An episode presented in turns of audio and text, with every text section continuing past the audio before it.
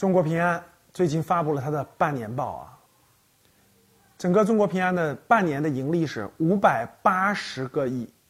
啊，下滑了百分之十五点五。可是你仔细看呢，营业营运利润是增长了百分之十的，但是为什么上半年的这个这个净利润却下滑了百分之十五呢？其实你仔细看一下半年报，你就明白了，因为平安投资的华夏幸福啊，投资了好几百个亿，大家都知道啊，发生了比较大的损失，所以计提了。相当于举个例子啊，投资这个华夏幸福可能亏了一百个亿，那这一百个亿就得划掉了，对不对？啊，本来应该盈利六百八十个亿，现在减了一百个亿，亏损了，就变成了五百八十个亿了。所以其实平安的运营利润还是增长的，增长百分之十。但是由于投资的失败，由于投资的失误，那整个利润就要下滑了。所以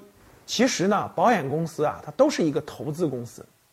它收了我们的客户的保费，对吧？收了保各种保费之后呢，它都要去做投资的，去做资产配置。只有超越了通货膨胀，超越了这种。银行存款利息啊，它这个增值的部分，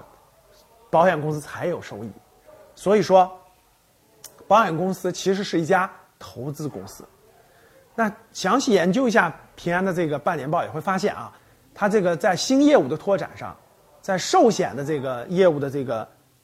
这个方面，还是有一定的困难的啊，出现了一定的下滑，代理人的减少等等，都有这种情况。